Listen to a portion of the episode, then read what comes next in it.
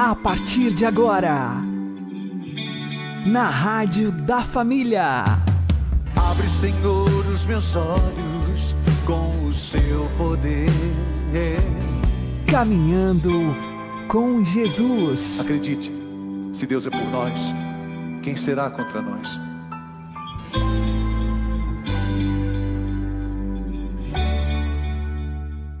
Olá, meu querido irmão, minha querida irmã, ouvintes da Rádio Regional Esperança. Eu sou João Cláudio e este é o programa Caminhando com Jesus. Oremos. Inspirai, ó Senhor, as nossas ações e ajudai-nos a realizá-las, para que em vós comece e para vós termine tudo aquilo que fizermos. Por Cristo, Senhor nosso. Amém. Santíssima Virgem Maria, Mãe de Deus, rogai por nós. Castíssimo São José, patrono da Igreja, rogai por nós. Cristo, no mistério de sua Páscoa, reparou de forma perfeitíssima e em estrita justiça a transgressão cometida no princípio por Adão. No entanto, por ser Deus de Deus e luz da luz, havia um sacrifício que Jesus, a cujos olhos nada está oculto, não podia oferecer o sacrifício da fé. É por isso que, associada intimamente à redenção operada no Calvário, esteve unida à cruz de Cristo a alma fidelíssima de Maria, corredentora da humanidade. De fato, uma vez que o pecado de Adão e Eva constitui uma desobediência e infidelidade, era conveniente que a falta de fé de nossos pais fosse compensada com a fé puríssima da Mãe de Deus, cujo filho, por ver o Pai face a face, não necessitava dessa virtude. Depois da sepultura de Cristo, com efeito, só permaneceu viva a fé de Maria por isso, podemos dizer que no Sábado Santo, a Igreja como que se reduz a um único coração, àquele imaculado coração em que, em meio ao silêncio e à tristeza, jamais se apagou a luz da fé. Diferentemente de Eva, que desconfiou de Deus e apoderou-se do fruto proibido, Maria Santíssima entregou-se totalmente a Deus e lhe ofereceu no madeiro da cruz o fruto bendito que o Espírito Santo nela havia formado. Cristo é o novo Adão e Maria, a nova Eva, que pro protagonizam o mistério de nossa redenção. Que saibamos, pois, venerar esses dois dulcíssimos corações, por cujos méritos cada um a seu modo e em sua linha própria, nos foram abertas novamente as portas do paraíso celeste.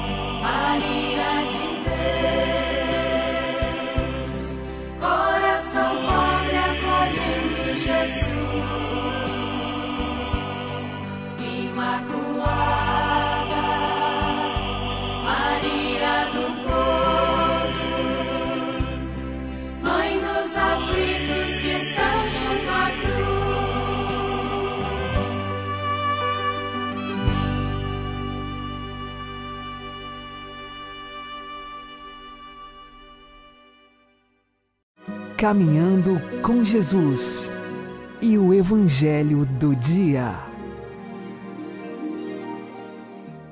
O Senhor esteja conosco, Ele está no meio de nós. Proclamação do Evangelho de Jesus Cristo segundo Marcos. Glória a vós, Senhor. Naquele tempo, os discípulos estavam a caminho subindo para Jerusalém. Jesus ia na frente, os discípulos estavam espantados e aqueles que iam atrás estavam com medo. Jesus chamou de novo os doze à parte e começou a dizer-lhes o que estava para acontecer com ele.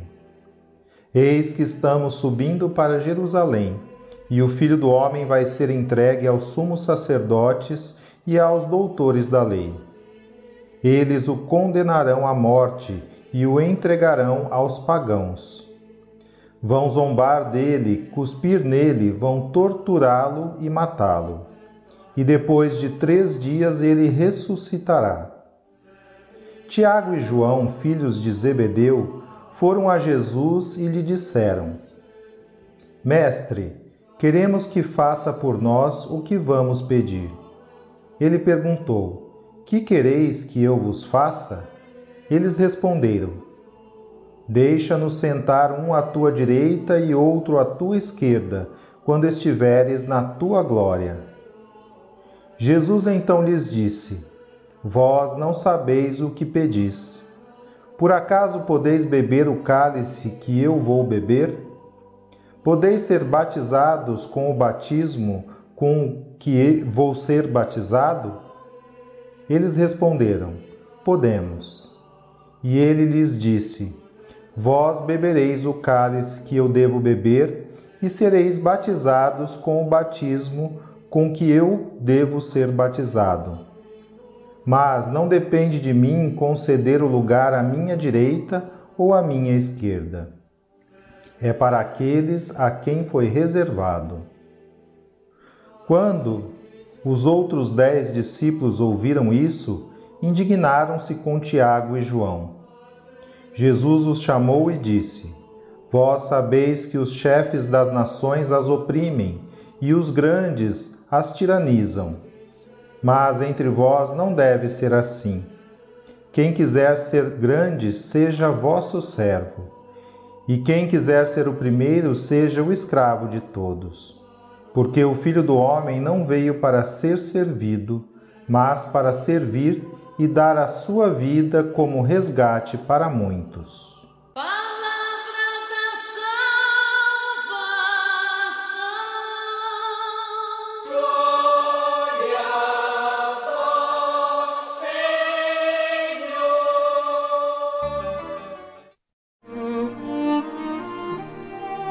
Agora, a homilia diária com o Padre Paulo Ricardo.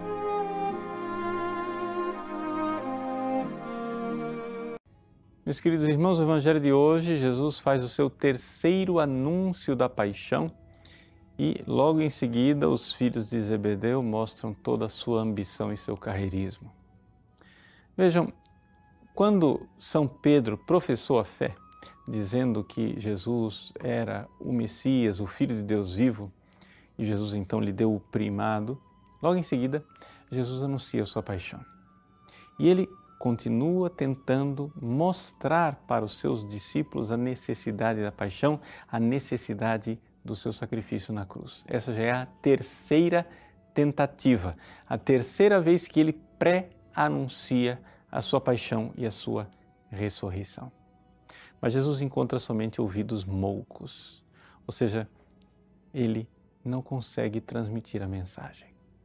Essa é uma das grandes dificuldades, porque eh, Jesus fala e fala com clareza. Eu acho que ninguém de nós poderia é, reclamar dizendo que Jesus não era um bom pedagogo. Ele é um pedagogo excelente, ele sabe muito bem como ensinar as coisas. Mas de nada adianta a revelação externa, ou seja, de nada adianta Jesus estar falando com a melhor das pedagogias se não houver a revelação interna, ou seja, se a pessoa não abrir os olhos da fé para a palavra interior, para a luz sobrenatural que está brilhando dentro dela. E então, se esta pessoa não é movida pela graça, se esta pessoa não é movida por esta luz interior, pelo que ela será movida? Bom, São João nos diz, sim, ele, um dos filhos de Zebedeu, nos diz na sua primeira carta que tudo que há no mundo é a concupiscência da carne, a concupiscência dos olhos e a soberba da vida. Então, ali, os filhos de Zebedeu estão mostrando a soberba da vida, ou seja, no mundo nós somos movidos por essas três coisas. Aqui eles estão sendo movidos pela soberba, pela ambição, quando deveriam estar sendo movidos pela voz do Cristo que lhes fala ao coração.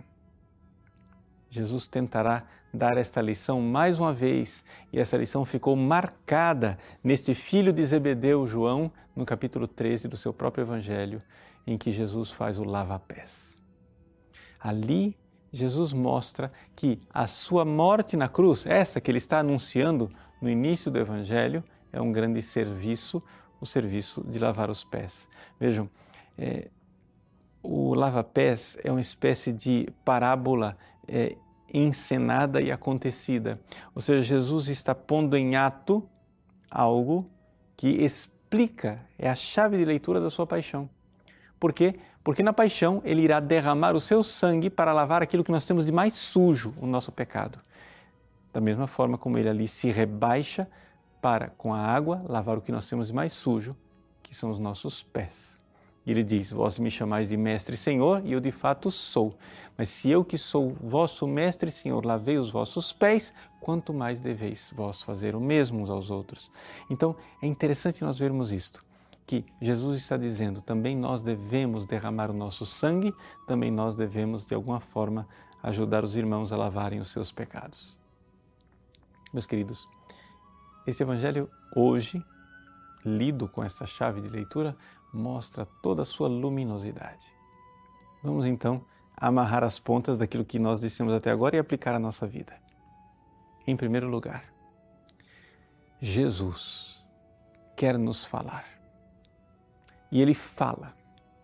Ele fala anunciando a sua paixão, ele fala é, morrendo na cruz, ele fala lavando os nossos pés. E ele está dizendo o quê? Ele está dizendo que nós precisamos nos humilhar e nos sacrificar como ele se humilhou e sacrificou para lavar os nossos pés na cruz.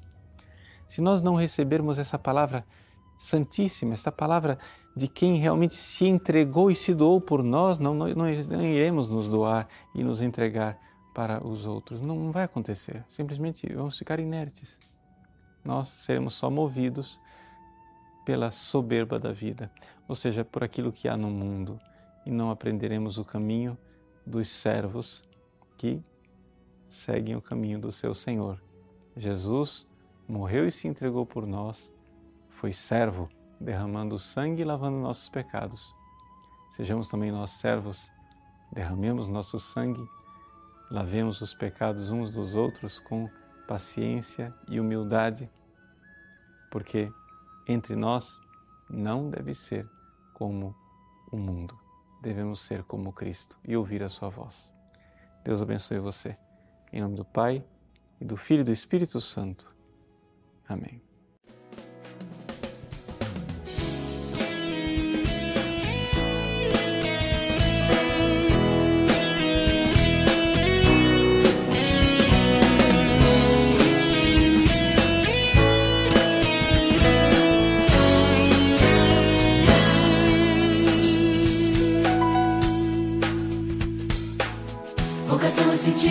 Coração o chamado de amar e servir. Vocação sentir no coração o chamado de amar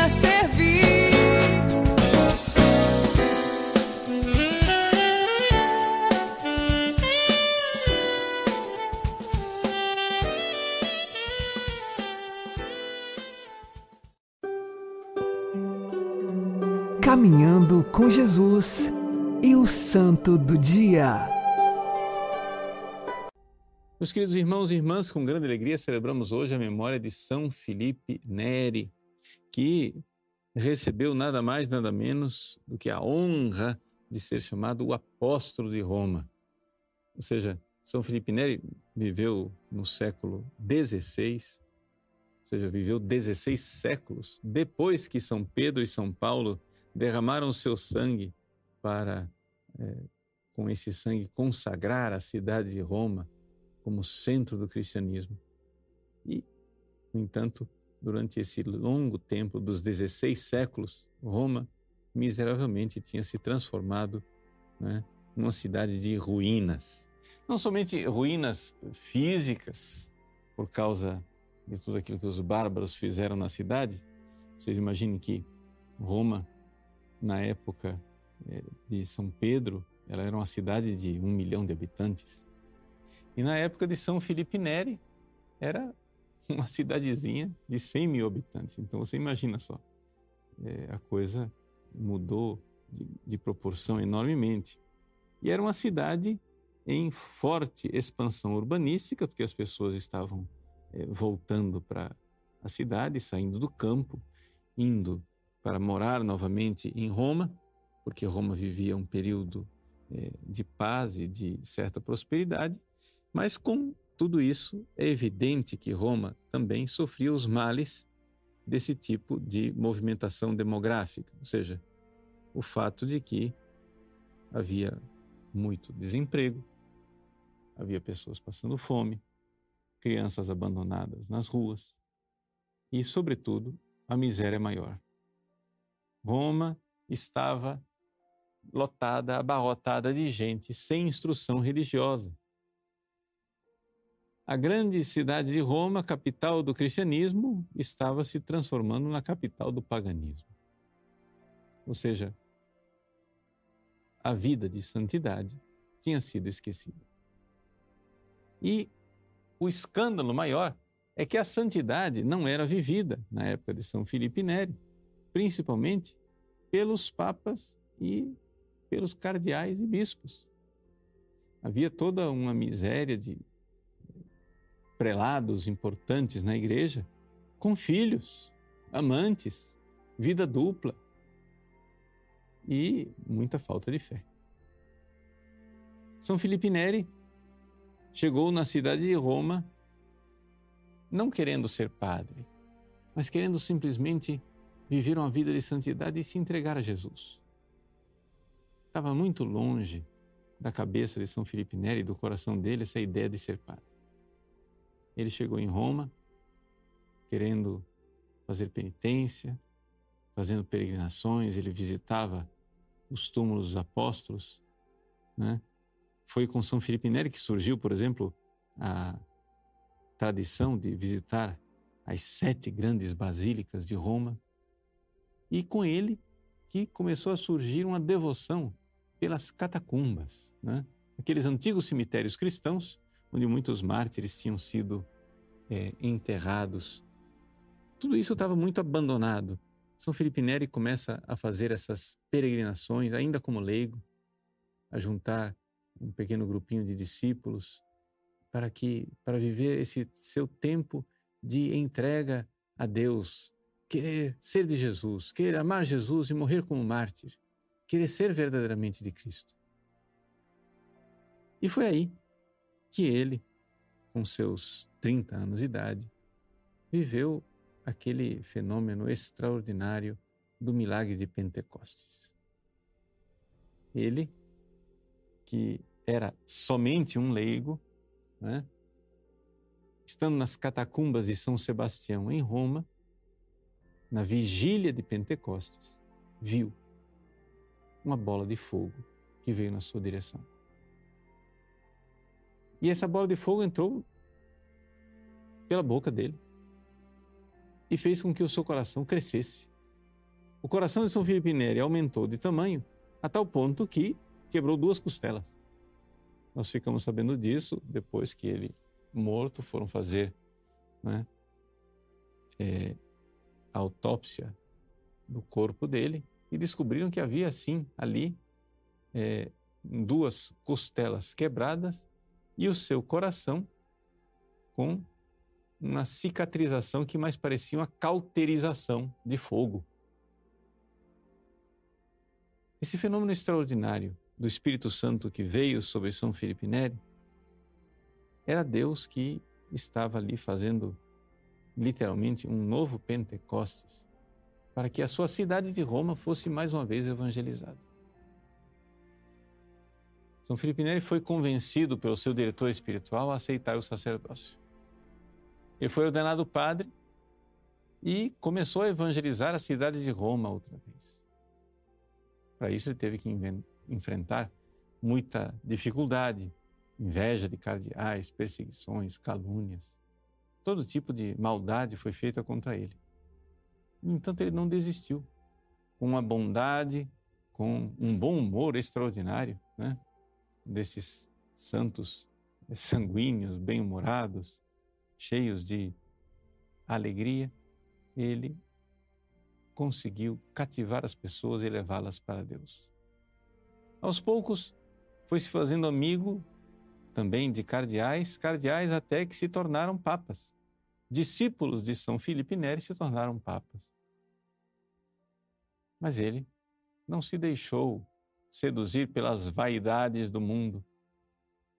Dois papas, por duas vezes seguidas, tentaram fazer São Felipe Neri cardeal.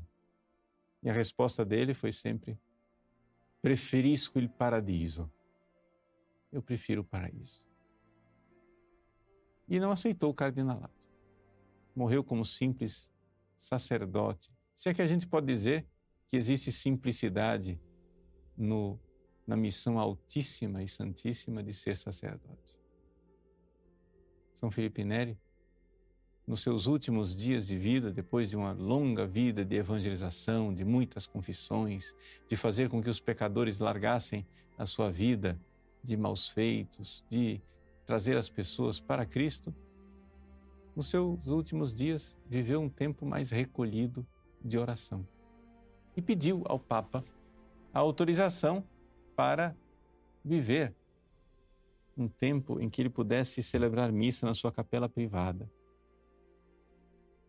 São Felipe Neri celebrava missa, depois que ele comungava, ainda durante a missa, o coroinha ia lá, apagava as velas, deixava uma velinha acesa do lado, fechava a cortina e deixava ele.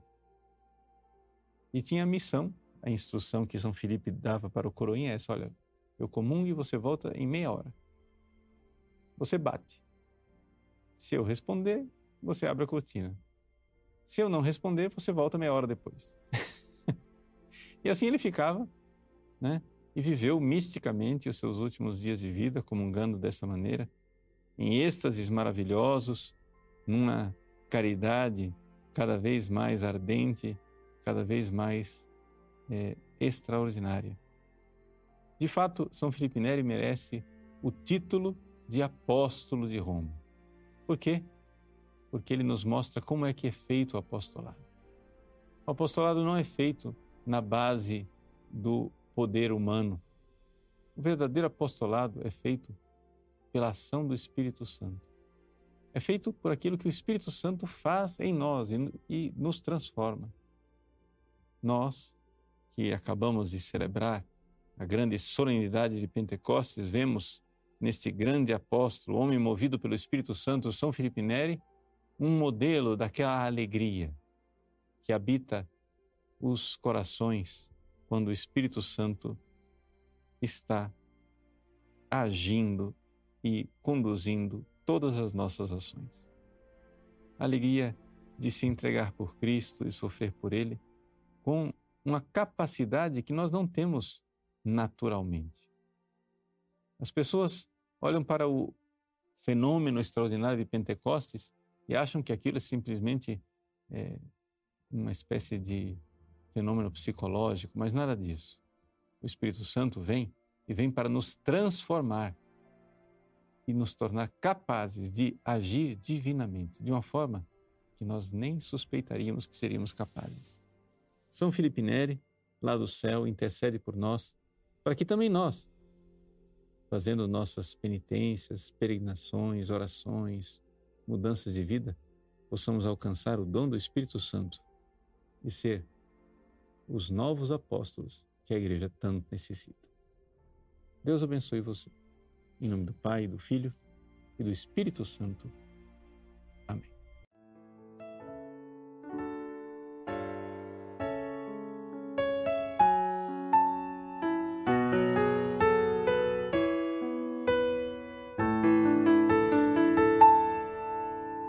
De que vale ao homem ganhar o mundo inteiro?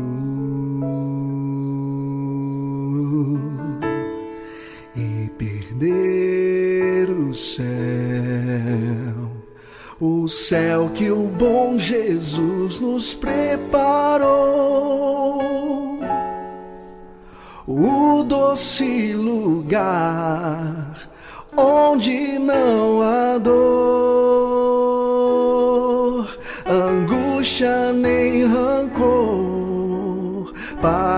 céu eu vou. Eu prefiro o paraíso. Perto quero estar do meu Senhor. Ele é meu grande amor. Eu prefiro o paraíso. Perto quero estar do meu Jesus. Para sempre.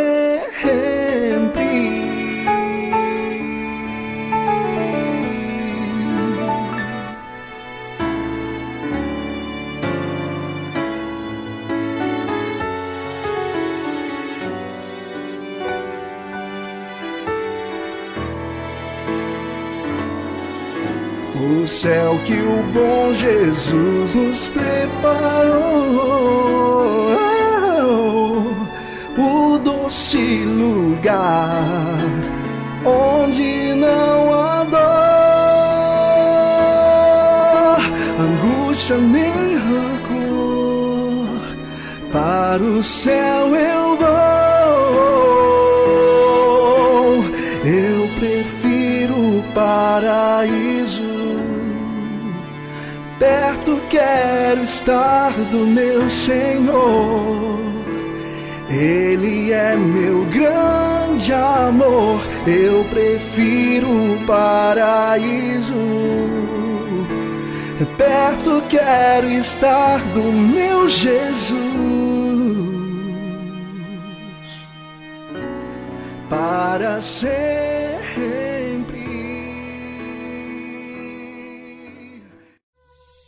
Agora você ouve o Catecismo da Igreja Católica.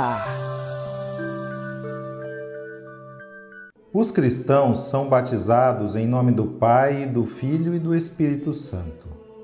Antes disso, eles respondem, creio, à tríplice pergunta com que são interpelados a confessar a sua fé no Pai, no Filho e no Espírito Santo.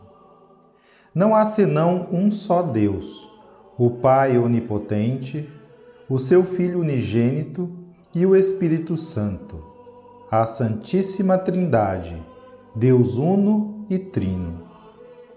O mistério da Santíssima Trindade é o mistério central da fé e da vida cristã.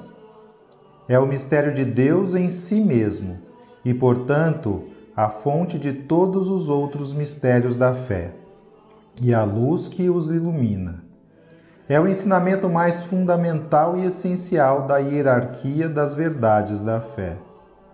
Toda a história da salvação não é senão a história do caminho e dos meios pelos quais o Deus verdadeiro e único, Pai, Filho e Espírito Santo, se revela, reconcilia consigo e se une aos homens que se afastam do pecado.